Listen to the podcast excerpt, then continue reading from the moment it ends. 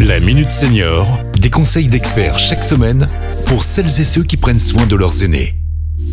Pierre-Marie Chapon. Bonjour, bonjour à tous. Alors aujourd'hui, on aborde un sujet sensible, le déménagement. Effectivement, une étude récente menée auprès de 3700 seniors de la ville de Lyon démontrait que 69% des personnes interrogées n'envisageaient pas de changer de logement, même à long terme. En fait, plus on vieillit et moins on déménage. C'est un fait, la mobilité résidentielle est de plus en plus faible après le passage à la retraite. Et finalement, rester dans son logement quand on est senior, c'est plutôt bien, non?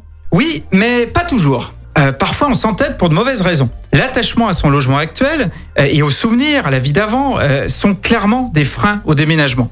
En fait, sans se l'avouer, on n'assume pas forcément le fait que l'on entre dans une nouvelle tranche de vie, alors que les enfants ont grandi et sont même parfois partis à l'autre bout du monde. On peut voir un déménagement comme une contrainte, mais on ne doit pas se renfermer sur son passé et nier certaines évolutions.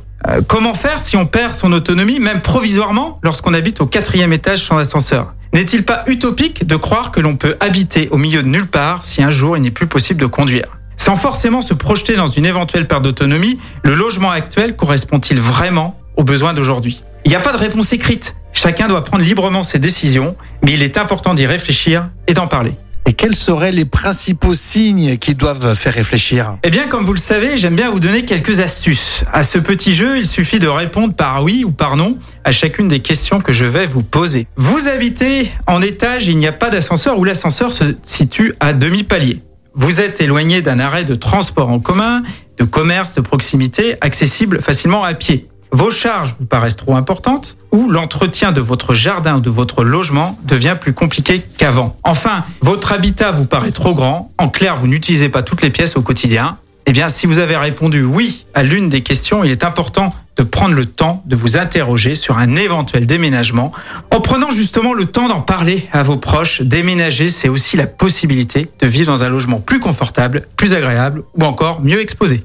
Le bon logement, c'est quoi? Oui, quitte à changer de logement, autant faire les bons choix. Et pour ce faire, il faut respecter six règles d'or. Déjà, le logement doit être situé à moins de 500 mètres de commerce et de services, idéalement de 200 à 300 mètres.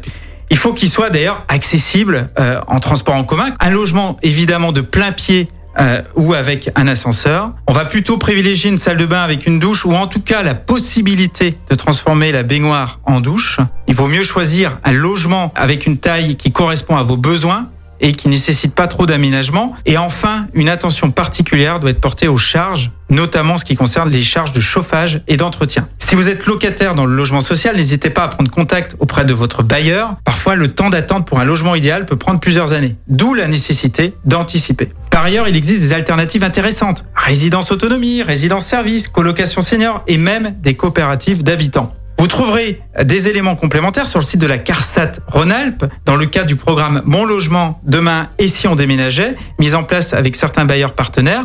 Enfin, les ateliers bien chez moi proposés par Atout Prévention Rhône-Alpes peuvent également vous aider. Quant à moi, je vous retrouve la semaine prochaine pour un nouveau numéro de la Minute Senior. Cet épisode a été rendu possible grâce à la CARSAT Rhône-Alpes, Caisse d'assurance retraite et de la santé au travail, expert du bien vieillir.